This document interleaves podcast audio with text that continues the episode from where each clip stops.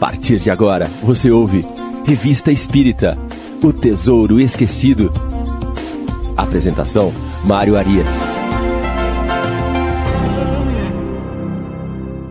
Olá, amigo ouvinte da Rádio Idefran. Estamos de volta com o programa Revista Espírita O Tesouro Esquecido. Hoje é sábado, dia 18 de junho de 2022. Estamos aqui abrindo a manhã de programas ao vivo da Rádio Idefran aos sábados. É o nosso sábado com Kardec. Sempre às 9 horas da manhã, o Revista Espírita O Tesouro Esquecido. Logo às 10 horas, o Livro dos Espíritos em Destaque. E às 11 horas, o Evangelho no Ar. Então fique por aí, nós vamos até o meio-dia. E não para por aí não. Amanhã, às 9 horas da manhã, sempre aos domingos, às 9 horas da manhã, nós temos o Sementeira Cristã, programa mais antigo, programa espírita mais antigo da Rádio de Franca. Muito bem. Hoje, na verdade, eu não estou com vocês, né? essa introdução está sendo gravada. Eu estou, neste momento, nas margens do Rio do Sono, onde faleceu o personagem Medeiros Vaz, do livro Grande Sertão Veredas. Fui lá visitar o sertão ali, terra de Guimarães Rosa, mas vocês estarão conosco aqui, o pessoal que está chegando, um grande abraço, a turma já deve estar se listando aí, deixe o seu bom dia, converse aí entre vocês. Hoje nós teremos uma manhã muito especial, nós vamos aqui reproduzir uma palestra que nós fizemos na 71ª semana do livro Espírita de Franca, é a palestra que fala dos anjos guardiões. Essa palestra nós tiramos as reflexões da própria revista espírita, do livro dos espíritos, do livro dos médiuns, então, uma introdução ao tema Anjos Guardiães a partir de Allan Kardec, a partir da revista Espírita. Então não saia daí, aqueles que já viram a palestra, vejam de novo, a gente sempre capta aí nuances diferentes quando a gente vê pela segunda vez uma explanação. Aqueles que não viram, não percam, depois compartilhem com seus amigos, deixe o seu like aí. E é o seguinte, na semana que vem, nós estamos de volta ao vivo no sábado às nove da manhã, tá certo? Então, um abraço a todos. Fiquem, aproveitem a palestra, fiquem com Deus e até o próximo sábado. Forte abraço. É um grande prazer participar da 71ª Semana do Livro, promovida pelo IDEFRAN, Instituto de Divulgação Espírita de Franca. É a Semana do Livro mais antiga do Brasil. E nós aproveitamos aqui é, que nós estamos tratando de livros para recordar aqui uma frase do nosso amigo Marcos Faleiros, que foi parar numa caneca que nós produzimos lá no Idefran, onde ele dizia que a doutrina espírita é uma doutrina de livros. Não dá para ser diferente. O próprio Espírito de Verdade, lá no Evangelho, ele nos instrui que os espíritas devem amar-se e instruir-se. E nada melhor para se instruir do que os livros. Quando nós falamos em livros, nós remontamos logo à codificação kardeciana. São 23 livros produzidos ao longo de 15 anos de trabalho, foram décadas de preparação anterior e 15 anos de trabalho do nosso codificador amado, nosso mestre lionês Allan Kardec, que produziu inicialmente o que é o Espiritismo, depois lançou o Livro dos Espíritos. Em paralelo a esta obra, começam-se as edições da Revista Espírita, vêm os quatro livros que formaram aí as obras básicas, o que chamamos obras básicas, e depois nós temos cinco obras menos conhecidas, como o Viagem Espírita, Instruções Práticas sobre as Manifestações Espíritas, Resumo da Lei dos Fenômenos, Catálogo Racional para se montar uma biblioteca espírita e Viagem Espírita. Também temos o Espiritismo em sua mais simples expressão. Então, é um conjunto, é uma obra que faz um conjunto de uma doutrina, merece ser estudada na sua íntegra, nós vamos ver aqui nas nossas reflexões de hoje o potencial dessa magistral obra. Né? Nós vamos tratar de um assunto específico, que é a doutrina dos anjos da guarda, dos anjos guardiões. E nós vamos aí caminhar por esse grande legado que nos foi deixado por Allan Kardec, atuando sempre dentro deste tema. Na Revista Espírita de janeiro de 1859, nós tivemos uma comunicação espontânea curta, mas bastante peculiar. Ela começa quando você faz uma análise dessa comunicação espontânea, dessa mensagem que foi trazida, você já observa que ela foi assinada por dois espíritos. Coisa rara. Normalmente, o espírito é um espírito que assina, ou não tem assinatura, ou o espírito assina de maneira genérica, como por exemplo um espírito protetor, um amigo, alguma coisa assim. Essa mensagem especificamente, ela traz dois nomes, ela traz dois autores. E não são autores quaisquer. Nós estamos falando aqui de São Luís e Santo Agostinho. Então ela foi assinada por dois dos maiores ícones da codificação. Não pelo São que está colocado ali e foi colocado por Kardec, né, pelas pessoas da Sociedade Espírita de Paris. Kardec nos ensina que os espíritos se apresentavam por Luís, por Agostinho. O santo era colocado para referenciar essa figura histórica. E também não é isso que vai fazer a diferença. O que vai fazer a diferença é o conteúdo dos textos produzidos, tanto por São Luís como por Santo Agostinho ao longo de toda a codificação. São Luís era também o presidente da Sociedade Espírita de Paris, o presidente espiritual. Era ele que acompanhava as reuniões, era ele que intervia quando necessário, era ele que era perguntado ah, quando havia alguma dúvida. Muito bem, trazem essa mensagem. O título dela é Os Anjos da Guarda. Então, uma mensagem curta, e você vai observando, dentro desta mensagem, o potencial desses dois espíritos. Como se consegue trazer tanta profundidade, é, uma coisa maravilhosa dentro de um texto tão curto. Nós vamos começar aqui pedindo licença para a leitura apenas da introdução dessa mensagem. E eu peço aos amigos que ouçam atentamente este pequeno trecho que nós vamos ler aqui, para que você possa extrair todo o potencial dessa mensagem e que já possa perceber também o potencial desses dois espíritos que aqui trazem estas informações. Começam assim os espíritos.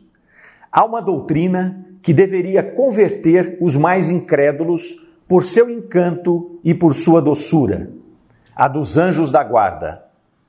Pensar que tendes sempre junto a vós seres que vos são superiores, que aí estão sempre para vos aconselhar, para vos sustentar, para vos ajudar a escalar a áspera montanha do bem, que são amigos mais certos e mais dedicados do que as mais íntimas ligações pessoais que se possam estabelecer na terra, não é uma ideia consoladora?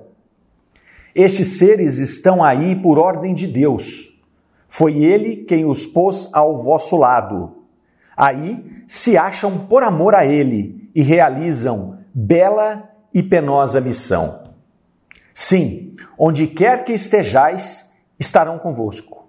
Os calabouços, os hospitais, os lugares de deboche, a solidão, nada vos separa desses amigos que não vedes, mas cujos suaves impulsos vossa alma sente como lhes escuta os sábios conselhos. Então aqui nós lemos apenas a introdução, apenas os primeiros três parágrafos dessa mensagem, dessa comunicação espontânea que foi dada na Sociedade Espírita de Paris. Já dá para perceber que ela abarca de maneira sintética toda uma doutrina, a doutrina dos anjos guardiães. E aí nós vamos ver que esta é uma doutrina fundamental para a compreensão e para a vivência da doutrina espírita. Assim como nós temos a reencarnação como um instrumento da nossa evolução, nós temos a doutrina dos anjos da guarda que vem complementar esse processo evolutivo. Na segunda edição de O Livro dos Espíritos, Kardec insere esta comunicação quando ele vai falar dos anjos guardiões. A primeira edição do Livro dos Espíritos, lançada em 1857, não faz uma abordagem específica a esse tema coloca algumas perguntas ali. Mas Kardec teve três anos, de 57 até 60, quando foi lançada a segunda edição, para pesquisar e para ampliar os temas e complementar o livro dos Espíritos, que houve ali um, um acréscimo de perguntas e um acréscimo de textos. Nós vamos aqui especular que esta mensagem foi um divisor de águas para fazer com que Kardec dedicasse nada mais, nada menos do que 35 perguntas ao tema anjos guardiões, espíritos protetores, espíritos familiares e espíritos simpáticos. Lá no capítulo 9 de O Livro dos Espíritos, no capítulo que fala da intervenção dos espíritos no mundo corporal, ele dedica um item chamado anjos guardiões, espíritos protetores, familiares e simpáticos, que vai desde a pergunta 489 até a pergunta 524. Poucos temas tiveram tal volume de perguntas no livro dos Espíritos. E Kardec ainda coloca este texto, esta comunicação espontânea de São Luís e Santo Agostinho, neste contexto. Ele coloca essa mensagem na íntegra e depois faz mais uma ou duas páginas de observações acerca desta doutrina tão espetacular, tão maravilhosa, que é a doutrina dos anjos guardiões. Nós já fomos corrigidos em casas espíritas quando falamos em anjo guardião, em anjo da guarda. Muitas vezes as pessoas falam: não, não, não se refira como anjo da guarda, refira-se como espírito protetor. A gente fica imaginando o porquê. E aí nós vamos nos livros, vamos a Kardec, vamos ali compreender, né, primeiramente a palavra anjo. No livro Instruções Práticas sobre as Manifestações Espíritas, Kardec nos traz um vocabulário espírita. Então ele traz a palavra anjo ali e ele vai nos dizer que, na ideia vulgar, os anjos são conhecidos como intermediários entre o homem e a divindade. Continua Kardec dizendo que, nesta ideia vulgar, eles não são considerados infalíveis, uma vez que eles imaginam que alguns desses anjos tenham em algum momento se revoltado contra Deus. E aí nasceu então a figura de anjo do bem e anjo do mal. Pois bem, Kardec ainda cita que normalmente quando se usa a palavra anjo, estamos nos referindo a anjos do bem, dentro da ideia vulgar. Aí ele nos ensina que na doutrina espírita a palavra anjo refere-se a outra coisa. Os anjos, segundo a doutrina espírita, eles não são seres à parte da criação, eles não foram criados a partir de uma natureza especial.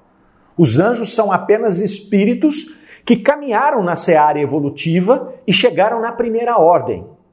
Se distanciam de nós pelo seu grau evolutivo, não pela sua natureza de criação. Kardec ainda observa ali, para dar um pouco mais de força a esta ideia da palavra anjo, segundo a doutrina espírita, de que provavelmente esta interpretação vulgar que nós falamos há pouco, ela se deu em função de que o planeta Terra é relativamente novo. O planeta Terra, quando o planeta Terra foi formado e que aqui vieram os primeiros espíritos para se manifestar, eles se depararam com as manifestações de seres muito mais avançados. E, obviamente, por desconhecimento do mundo espiritual e do processo evolutivo, imaginaram ser esses seres criados com uma natureza especial e que não a mesma natureza de nós espíritos que estamos ainda no processo evolutivo. Então não há problema em utilizarmos a palavra anjo da guarda. Não há problema, podemos usar anjo da guarda, podemos usar espírito protetor. Começamos por aí a nossa reflexão. Vamos voltar ao texto dos nossos dois grandes espíritos aí, São Luís e Santo Agostinho, o texto, o, o anjo da guarda. É, nós percebemos na leitura da introdução que eles iniciam o seu texto colocando um argumento de sentimento. Um argumento de sentimento que seria suficiente para converter os incrédulos a respeito da doutrina dos anjos guardiões. Então ele vai dizer para nós ali que há uma doutrina que deveria converter os mais incrédulos por seu encanto e por sua doçura, a dos anjos da guarda. Então vejam só, eles começam atribuindo a lógica do sentimento. Se você sentir pela doçura, pela beleza dessa doutrina, você não vai precisar de descer nas questões técnicas, nas questões científicas, nas questões propriamente doutrinárias. Basta você alinhar com os desígnios de Deus, com a bondade divina, que você já vai se sentir satisfeito com relação ao entendimento dessa doutrina. Mas é óbvio que os espíritos que estavam ali trazendo para Kardec essas informações do plano espiritual e esse conjunto de doutrinas que veio formar a doutrina espírita, eles não se confortariam apenas com esta ideia de chamar ao sentimento das pessoas. Não, eles trazem também toda a parte técnica, toda a parte descritiva dessa doutrina. E eles continuam falando a respeito de ser essa doutrina uma ideia consoladora. Eles vão nos dizer: pensar que tendes sempre junto a vós seres que vos são superiores, que aí estão sempre para vos aconselhar, vos sustentar e para vos ajudar a escalar a áspera montanha do bem. Não seria esta ideia uma ideia consoladora? Então ele chama primeiramente para o sentimento e depois ele nos mostra que é uma ideia consoladora, assim como deve ser a doutrina espírita como um todo. Nós chamamos a atenção porque muitas vezes nós acabamos levando a doutrina espírita, quando nós vamos fazer a divulgação da doutrina espírita, nós acabamos dando ênfase à questão da expiação, à questão da dor como instrumento evolutivo. E às vezes a gente até brinca que de repente você a doutrina espírita parece uma, um filme de terror. É, então você pega, faz uma seleção de obras ali, então você começa, né, o Vale dos Suicidas, é, o Inferno, não sei do que, e aí você vai pintando a doutrina espírita como se a nossa única referência para a evolução seja a dor, seja as expiações. Isso é claro, é natural que muitas vezes aconteça assim, dado ao nosso estágio material. Espíritos da terceira ordem, ainda muito materializados, muitas vezes entregue aos nossos instintos animais, faz com que o que nós tenhamos aqui de mais próximo na nossa vivência seja esse processo de expiação, seja esse processo de dor, né? a evolução a partir da dor. Mas nós temos a evolução a partir do amor. E essa doutrina dos anjos guardiães, ela é uma prova inequívoca do amor de Deus para com as suas criaturas. É isso que chama atenção os espíritos quando eles nos trazem essa ideia consoladora. Vamos aqui dissecar um pouquinho esta frase. Né? Então ele começa falando: pensar que tem de sempre junto a vós seres superiores, sempre junto a vós. Kardec, nessas 35 perguntas em que ele aborda o tema no Livro dos Espíritos, na pergunta de número 492, ele vai nos chamar a atenção perguntando para os espíritos se o nosso anjo guardião está conosco desde o nosso nascimento. E a resposta é interessante. Os espíritos dizem que ele está conosco desde o nosso nascimento até a nossa morte, mas que na maioria das vezes, ele também nos acompanha no plano espiritual. E muitas vezes, ele nos acompanha por várias existências. Então vejam o potencial dessa palavra sempre. Ele não está falando sempre apenas nesta vida em que nós estamos aqui agora nos expressando.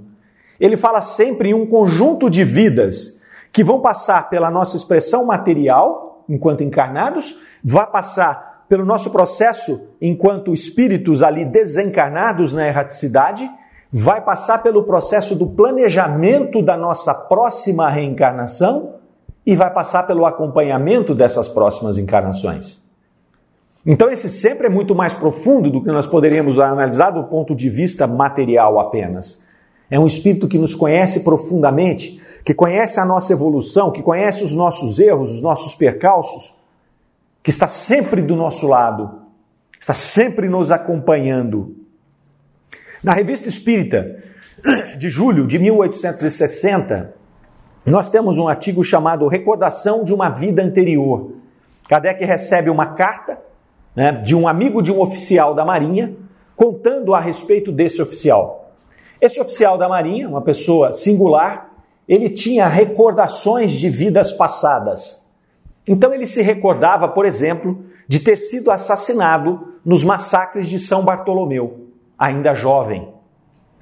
Ele se recordava, desde os sete anos de idade, de uma vida em que ele havia sido morto em um duelo.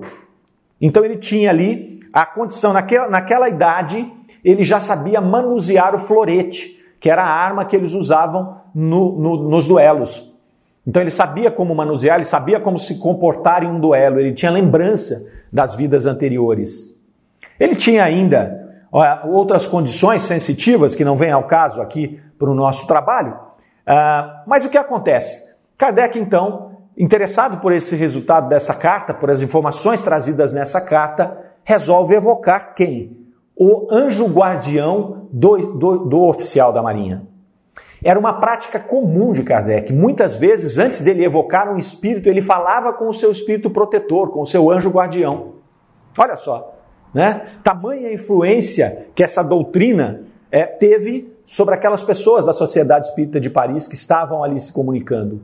Eles conheciam perfeitamente o papel, a grandeza desse espírito, a ponto de evocá-lo primeiro, para perguntar: o espírito que nós queremos falar aqui está à disposição para ser entrevistado? Ele está em condição de dar as respostas da forma que nós precisamos aqui para nossa instrução, para a codificação da doutrina?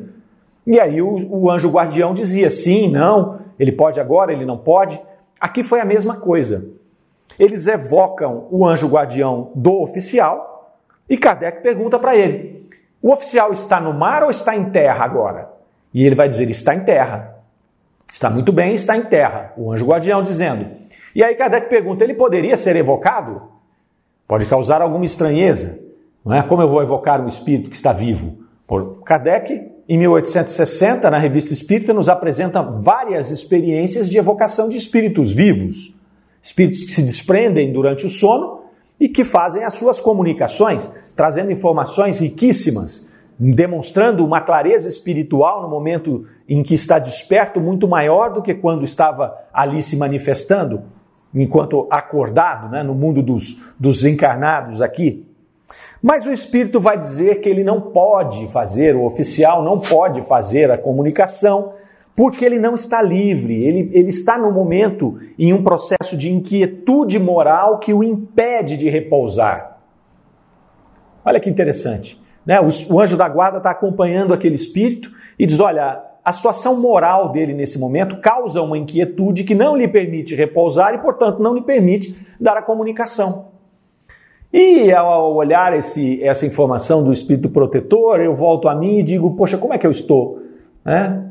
Como é que eu estou? Eu estou inquieto a ponto de não poder despertar o meu espírito e, portanto, eu fico no momento do meu repouso aqui, né, imerso nas minhas preocupações, ou eu estou conseguindo dar um passo a mais e me despertar enquanto espírito?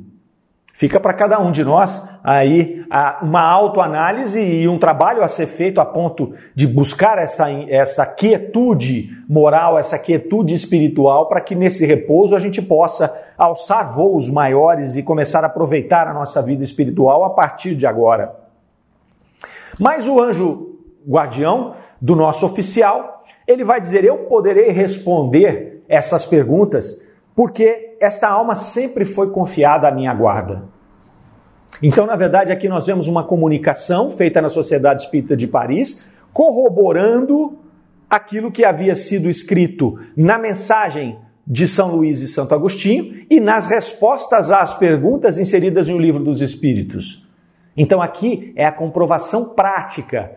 Na Revista Espírita, nós vamos encontrar inúmeras comprovações práticas daquilo que está escrito na teoria da doutrina espírita.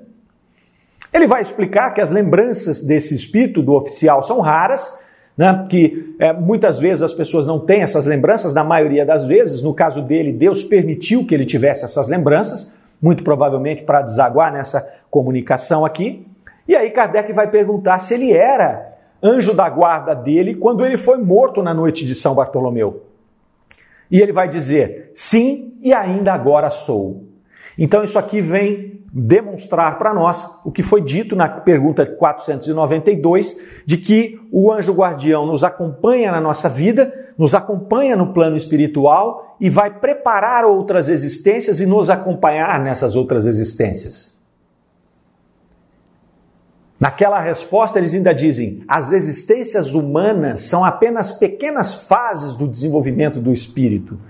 Então não há um trabalho considerado longo por parte do nosso anjo guardião, porque são apenas pequenas fases que são demoradas para nós. Quando nós falamos aqui em uma vida de 80 anos, 70 anos no plano material, na espiritualidade ela é um relâmpago. Isso vai passar com muita tranquilidade. E o Espírito Protetor vai nos acompanhando ao longo desse processo, e por isso a palavra sempre trazida na comunicação espontânea que nós estamos aqui trabalhando. Mas ele vai falar que nós estamos sempre na companhia de seres que nos são superiores. Como é essa superioridade? Do que eles estão falando? Quem são esses companheiros que nos acompanham na jornada? São superiores? Mas de que forma são superiores? E nós vamos na pergunta 490 de O Livro dos Espíritos, onde Kardec pergunta o que deve se entender por anjo guardião. E aí os espíritos respondem: o espírito protetor pertencente, pertencente a uma ordem elevada. Então aqui os espíritos já nos dizem uma dica, já nos dão uma dica. Primeira coisa que eles fazem aqui é igualar anjo guardião com espírito protetor. É a mesma coisa. Você pode usar qualquer um dos dois, né? Mas a gente não pode ficar corrigindo a pessoa porque está usando a palavra anjo. Nós temos que entender o que ela significa, segundo a doutrina espírita, e aí entender que nós estamos falando da mesma coisa. Anjo guardião e espírito protetor é absolutamente a mesma coisa. Mas ele pertence a uma ordem elevada. Ele não está dizendo aqui que é um espírito superior que fosse talvez um espírito que está conosco aqui na terceira ordem, caminhando conosco no planeta Terra e que ele já demonstra características, virtudes maiores do que as nossas. Então, ah, ele é um espírito superior? Não. O nosso anjo guardião está em uma ordem superior. Se nós estamos na terceira ordem, nós podemos inferir que esse espírito está na segunda ordem. Então há uma distância enorme entre o nosso momento evolutivo e o momento evolutivo do nosso anjo guardião ou espírito protetor. E isso é maravilhoso. Nós sabemos que nós temos um companheiro que vai caminhar conosco nesta existência, na erraticidade. Muitas vezes nós vamos conseguir, vai depender de nós, nós vamos ver daqui a pouco, nós vamos conseguir encontrar com ele, nós vamos conhecê-lo. Ele vai nos ajudar a preparar a próxima reencarnação e ele vai nos ajudar no processo reencarnatório e no caminhar da nossa evolução. Então, está sempre conosco um espírito de uma ordem elevada e vai fazendo essa junção, essa doutrina consoladora que os espíritos nos chamaram a atenção ali para a palavra consoladora. Cuidado, porque muitas vezes a gente acaba, ao traduzir a doutrina espírita num, num, numa visão de expiação e provas, de dor, ela não, ela não se transforma numa, doutrina consoladora, ela se transforma numa doutrina desesperadora. Poxa, eu tenho que sofrer, eu tenho que desencarnar e eu vou para um local, um umbral qualquer, é obrigatório que eu faça isso? Olha o consolador que é o fato de você imaginar ter um ser superior à sua disposição, te ajudando, não obstante o lugar que você esteja. É espetacular. E Kardec reforça essa distinção entre o, o espírito protetor, o anjo guardião e os demais na pergunta 514 onde ele vai dizer para nós, ele vai fazer uma separação, ele vai dizer tranquilamente que o espírito protetor está numa ordem superior. E aí Kardec pergunta a respeito dos espíritos familiares, se, por exemplo, um pai, ao desencarnar, pode tornar-se anjo guardião de um filho. E os espíritos vão dizer são coisas diferentes. Este pai pode se tornar um espírito familiar, ele pode se, tor se tornar um protetor da família, mas é diferente do anjo guardião. Inclusive, ele só vai poder atuar desta forma com a autorização do anjo da guarda. Porque o nosso protetor é o anjo da guarda que está conosco, ele está numa ordem elevada, portanto, ele não faz parte do nosso meio de convivência, ele é um espírito já muito mais evoluído, de outra ordem, às vezes ele não está nem nesse mundo, e ele vai dar a permissão para aquele espírito familiar atuar. E aí os espíritos vão dizer que os laços dos espíritos familiares são mais ou menos duráveis. É diferente do laço com o nosso anjo guardião. O laço com, o nosso anjo guardião, ele não tem duração. O anjo está conosco todo o tempo. O espírito familiar ele pode ser chamado para uma outra encarnação, ele pode ser chamado para outras atividades, ele tem a sua rota evolutiva para seguir. E ele vai falar também dos espíritos simpáticos. Os espíritos simpáticos, do mesmo jeito dos familiares, eles não são o nosso anjo guardião, porque eles estão ligados a nós por afeições particulares. Então, se eu me dedico a, a estudar a doutrina espírita, a tentar traçar a minha rota evolutiva a partir de uma experiência de vida baseada na doutrina espírita, é natural que eu tenha espíritos simpáticos com o mesmo interesse. Eles podem me ajudar, tanto nesta encarnação, através de intuições, quanto na erraticidade, se nós nos encontrarmos, nós podemos nos ajudar mutuamente. Mas o que os espíritos deixam claro é que, não obstante seja muito bonito essa ajuda, nós temos uma ajuda muito mais elevada que é a dos anjos guardiões. E aí vai compondo essa, esse consolo. Né? Nós temos na Revista Espírita, em 1865, no, no item Palestras Familiares de Além Túmulo, uh, uma comunicação de Pierre Legay, ela chama-se Pierre Legay, o grande Pierrot. Kardec acompanha essa, é, esse espírito por um tempo, então são várias comunicações que esse espírito vai trazer, esta de 1865 aqui é a última comunicação dele. Esse espírito, ele era um espírito, é, ele era primo do senhor, da senhora Delane, é, e, e, então o senhor Delane e a senhora Delane começam a se comunicar com esse espírito logo após o seu desencarne. E esse espírito, ele fica dois anos desencarnado sem saber que estava morto. Então ele entra naquele processo de perturbação, ele começa a acompanhar os familiares, o senhor e a senhora Delane, ele viaja com eles para Paris. Então ele vai contando ao longo das comunicações, que estão todas na revista Espírita, que ele pegava um ônibus, ele pegava o trem, ele se imaginava pagando o cobrador com dinheiro que ele materializava através do seu pensamento. E quando eles começam a fazer as comunicações com esse espírito, a senhora Delane como médium, o senhor Delane ali como, como o dialogador, eles começam a fazer as comunicações e o anjo guardião do espírito do senhor Pierre Legay os avisa: vão, vão devagar com ele. Ele não está preparado para receber a notícia de que está morto. Tem que ser um processo. Então ele se acreditava vivo ainda. E aí eles foram conversando, eles usaram a estratégia de ir conversando com ele e fazendo com que ele mesmo percebesse as diferenças de estar vivo e estar desencarnado. Então eles perguntavam para ele: Olha, o que, que você comeu? E aí ele falava: Ah, eu não tenho convenções de usar prato, eu como aqui mesmo. Né? Onde estão suas malas? Ah, não, eu só com essa roupa tá bom mesmo. Então ele, ele começava a perceber que estava diferente. Ele viajou para Paris, mas ele não tinha mala. Ele sentava-se para almoçar com as pessoas, para jantar com as pessoas, mas ele não comia, ele não tinha o prato dele. Então ele começou nesse processo. Era um processo de perturbação, precisava ser lento. E aí, na última comunicação, essa que aconteceu, que está registrada na Revista Espírita de 65, o Pierre Legay chega já numa condição um pouco melhor. Né? Antes de, antes de evocá-lo, eles evocam o anjo guardião dele e perguntam: e aí, já podemos falar com ele? E o anjo guardião fala: agora vocês podem, porque ele está começando o processo de despertar já. E aí ele traz informações interessantíssimas sobre o que, o que é a morte né? Ele começa a discutir com o senhor Delane, é saborosíssimo ele discutindo com o senhor Delane e falando que a, a, morte era diferente do que a gente determinava aqui, porque haviam duas mortes, uma morte do corpo físico e uma outra morte quando você desperta enquanto espírito. Ele teve esses dois momentos. Mas o que nos interessa aqui agora é o que ele fala na hora que ele está se despertando de quem estava com ele. Então ele vai dizer que ele tinha amigos que o cercavam, que os instruíam. E Kardec pergunta quem são? Quem são esses amigos? E ele vai dizer: olha só, tenho constantemente ao meu lado um homem que na verdade eu deveria chamar de anjo, porque é tão suave, tão bom, tão belo, que julgo que os anjos devam ser todos como esse aí.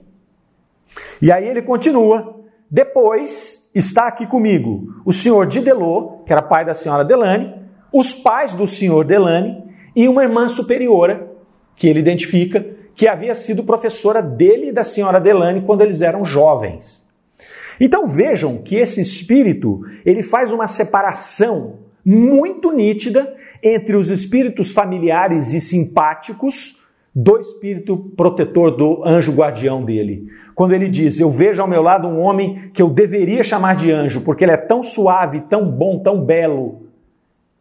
Ele olhando para os familiares dele, ele consegue fazer essa distinção. O meu anjo guardião está muito acima dos outros. E eu chamo de anjo porque todos deveriam ser assim. Todos os anjos deveriam ser assim. É muito emocionante né? você imaginar que depois do nosso desencarne, você pode encontrar com seu anjo guardião. um espírito de uma ordem superior, que te ama, que te acompanha, que te aconselhou durante toda a sua existência e que continuará te aconselhando, discutindo com você o melhor caminho para a sua evolução. É espetacular, é maravilhoso. Só de pensar nisso a gente já se emociona, né, de imaginar como seria esse encontro, como será esse encontro, né, porque esse encontro é algo, algo é, realizável, vai depender de nós. Esse espírito superior, esse espírito protetor, ele se encontra ali, segundo o texto que nós estamos analisando, por ordem de Deus. Eles são chamados pelo amor a participar desse processo. Então, muitas vezes eles são convocados para poder seguir um espírito como anjo guardião, outras vezes eles se oferecem, mas sempre são encaminhados por Deus, é uma lei divina. Todos os seres têm esse anjo guardião, e esse anjo guardião está cumprindo uma missão divina, uma missão que eles falam que é árdua e bela ao mesmo tempo.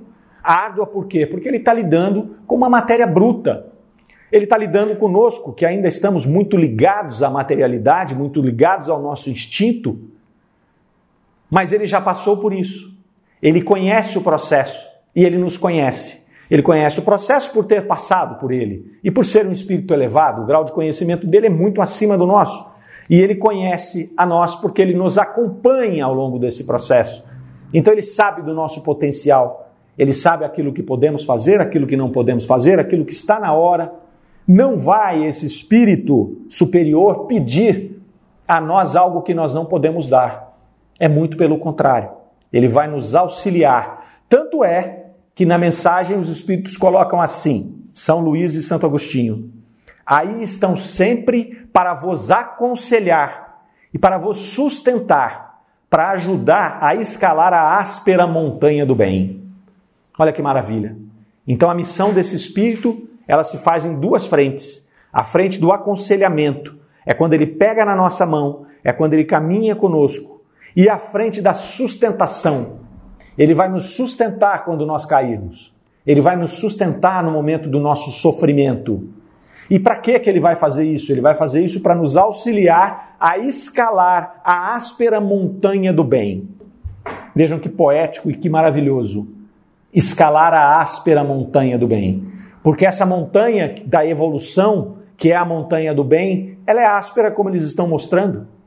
Ela é cheia de provas, ela é cheia de expiações, ela é cheia de lutas. Falávamos certa feita num dos nossos estudos que é, é, é, é extremamente áspero para nós, por quê? Porque nós começamos a nossa jornada como, como princípios espirituais, sem consciência da nossa individualidade, e viemos ali nos reinos mineral, animal, vegetal, trabalhando a nossa individualidade a partir dos instintos, reconhecendo o meio externo, reconhecendo o contato com outros seres, e aí nós desabrochamos no homem em determinado momento, reconhecemos a nossa individualidade, reconhecemos o nosso potencial enquanto espíritos, reconhecemos instintivamente o nosso caminho rumo a Deus, rumo a espíritos puros. Porém, nesse momento em que a gente se reconhece, nós temos que começar uma desconstrução de um processo milenar que nos levou naturalmente a um processo egóico de construção daquela individualidade. Então nós temos ali os nossos instintos, nós temos ali o nosso apego à matéria, o instinto de conservação da espécie, né? E esse novo caminho que nos abre rumo à angelitude, e agora sabemos o que é um anjo, esse novo caminho pressupõe nós nos despojarmos do nosso ego, nós nos despojarmos daquilo que nós construímos ao longo dos anos. Por isso que essa montanha é áspera. E é por isso que nós temos, Deus nos colocou uma montanha áspera, mas colocou para nós um espírito, um anjo da guarda que vai nos acompanhar nessa jornada, nos aconselhando, estando conosco nos nossos momentos difíceis, nos nossos momentos de tristeza, nos nossos momentos de dor, nos nossos momentos de queda, nos aconselhando, vá por aqui, vá por ali, é aquela voz que nós ouvimos e chamamos de nossa consciência. Muitas vezes é o nosso anjo guardião corrigindo, tentando corrigir a nossa rota, tentando, tentando. E quando nós caímos e quando nós estamos em desespero, chorando, realizando o fato, né, num tremendo sentimento de culpa de que nós muitas vezes falhamos no nosso processo, ele vem para nos sustentar, ele vem para nos auxiliar a dizer: meu filho, levante-se, é assim mesmo que funciona. Levante-se agora, enxugue as lágrimas e siga em frente. Nós temos uma montanha para escalar. E mais, ele vai dizer para você: Eu já passei por isso. Você vai vencer. Este é apenas um momento. É maravilhoso, é consolador. E na pergunta 491, Kardec pergunta: qual é a missão do espírito protetor? E os espíritos respondem: guiar os seus protegidos na senda do bem, auxiliá-lo com conselhos, consolá-lo nas aflições e encorajá-lo nas provas. Então aqui os espíritos dão ainda um pouco mais de detalhe né, do que os nossos benfeitores colocaram na nossa mensagem, os anjos da guarda. Ele vai nos trazer aqui um pouco mais de, de, de, de esclarecimentos, falando que eles vão nos auxiliar com os conselhos, vão nos consolar nas aflições e vão nos encorajar nas provas. Então, na hora que nós estivermos ali subindo, eu não consigo, eu não consigo, está lá o nosso anjo guardião, você consegue. Vá que eu estou com você. Nós vamos conseguir, porque é uma tarefa conjunta, olha que maravilha. Nós não estamos sozinhos. Nós estamos com o ser superior nos ajudando nesse processo evolutivo. Em março de 1863, também palestras familiares de além túmulo na Revista Espírita, nós temos uma história muito bonita de uma moça chamada Clara Rivière.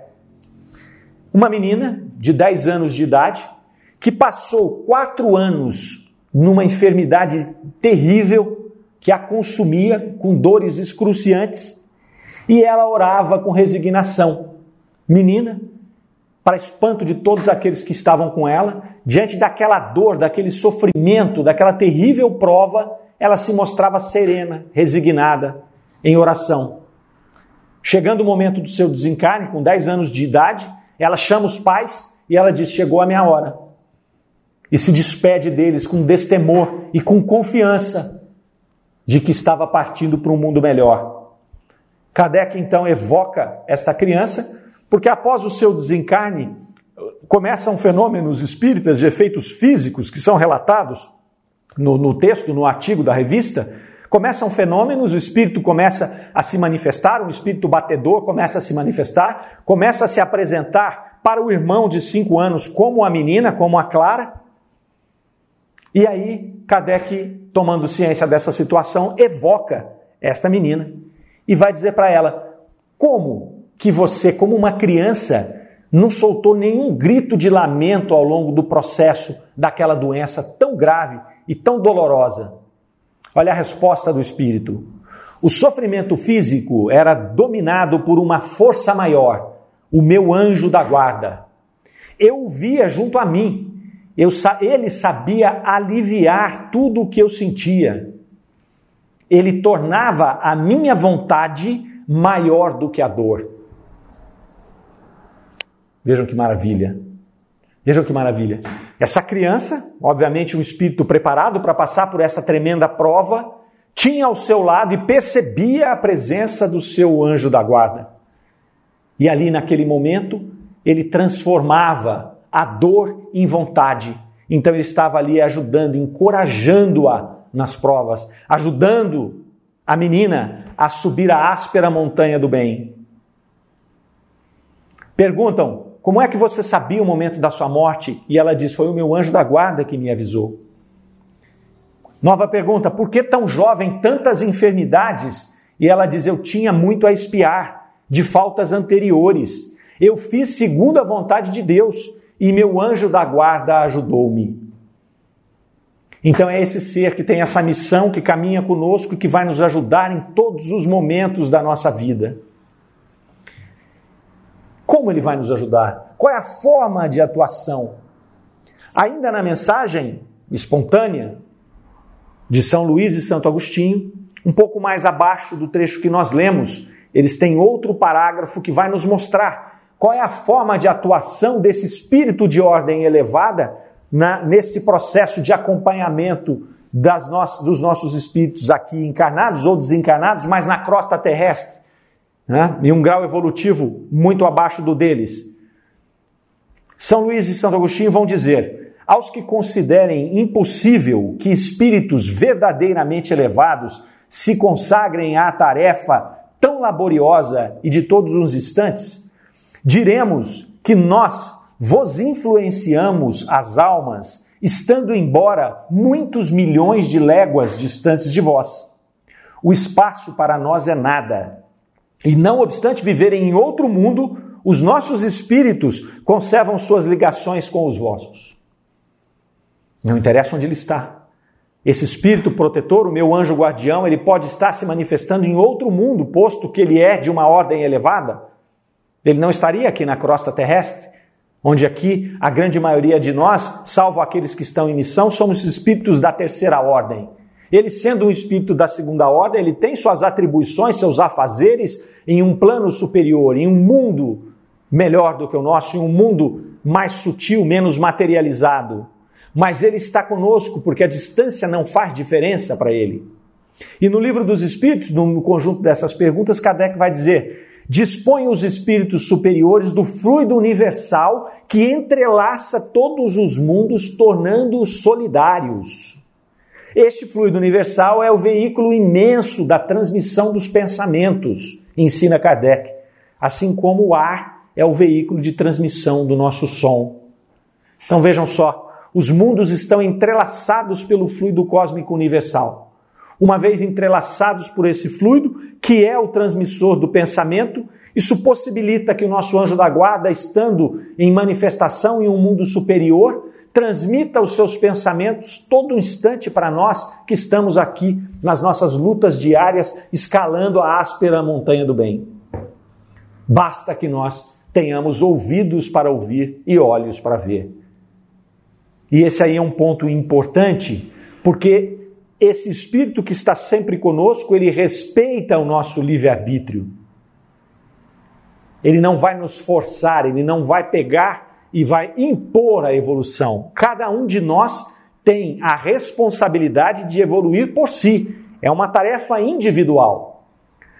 Se assim não fosse, Deus nos, já nos teria criado perfeitos.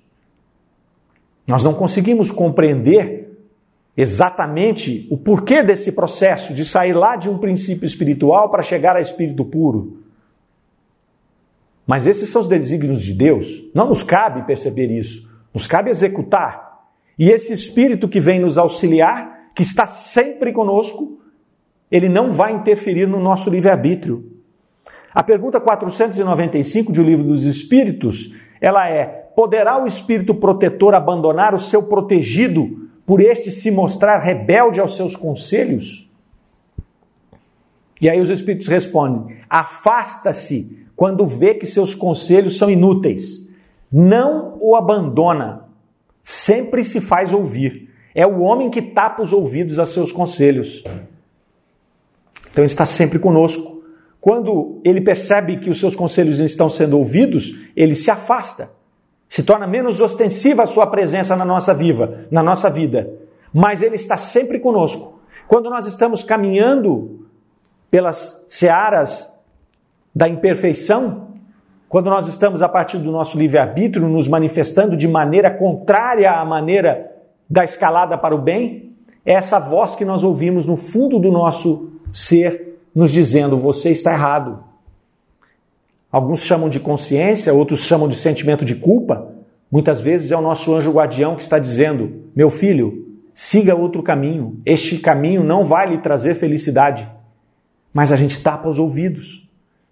E o livre-arbítrio é soberano. A bondade divina é tamanha que ela permite que nós façamos a nossa vontade. Ela não nos violenta nesse sentido. Ocupa um ser superior para nos acompanhar sem interferir nas nossas escolhas. Para que nós possamos, ao chegar no topo da, da montanha do bem, podemos olhar para trás e falar: esta foi uma vitória minha.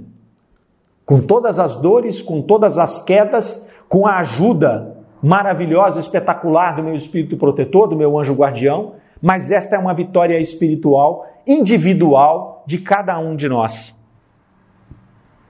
Cabe então a nós Cabe a nós estabelecer essa conexão com o nosso anjo guardião.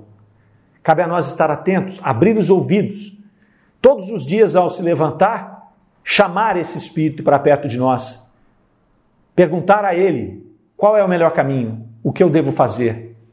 Nas nossas tristezas, nos nossos momentos de dor, saber que nós temos esse irmão do nosso lado, mais evoluído, conhecedor de todo esse processo, e dizer a ele: me dê força para passar por isso, me oriente, segure a minha mão. E ele está conosco em todos os momentos.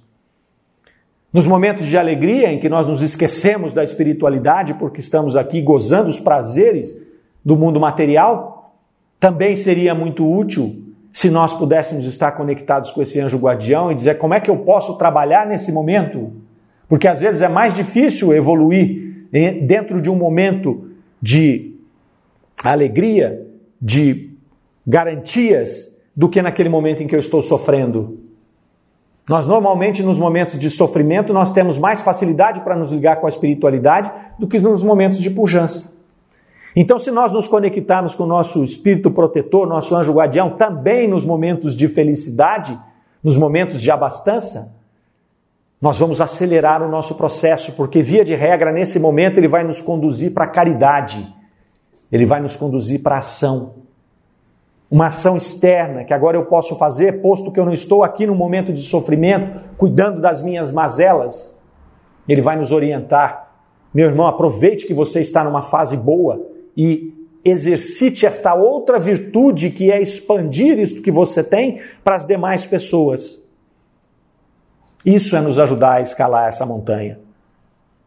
E depois nós temos a esperança de poder conhecer esse nosso espírito protetor, o nosso anjo guardião, quando nós podemos, pudermos estar é, já desencarnados ou até, ou até de maneira um pouco pretensiosa, nos disse uma amiga outro dia. Quem sabe no nosso momento de despertar espiritual durante o sono, a partir de uma conexão trabalhada com esse espírito racionalmente, quem sabe nós poderemos, em algum momento da nossa vida aqui na Terra, agora, no nosso desprendimento espiritual, nos encontrar com esse ser maravilhoso que é o nosso anjo da guarda.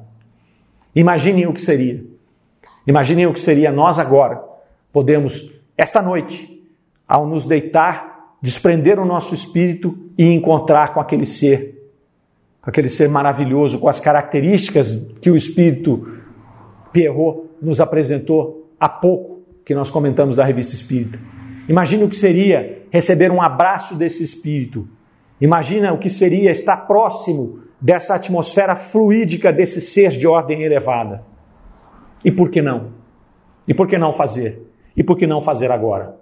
Vamos então, cada um de nós, nos conectar a partir desse momento com o nosso anjo guardião, para que em breve, seja nesta encarnação ou seja no momento da erraticidade, nós possamos partilhar desse abraço com esse amigo espetacular que está conosco hoje e sempre. Um grande abraço a todos, que sejamos todos felizes, que Deus nos abençoe. Até a próxima.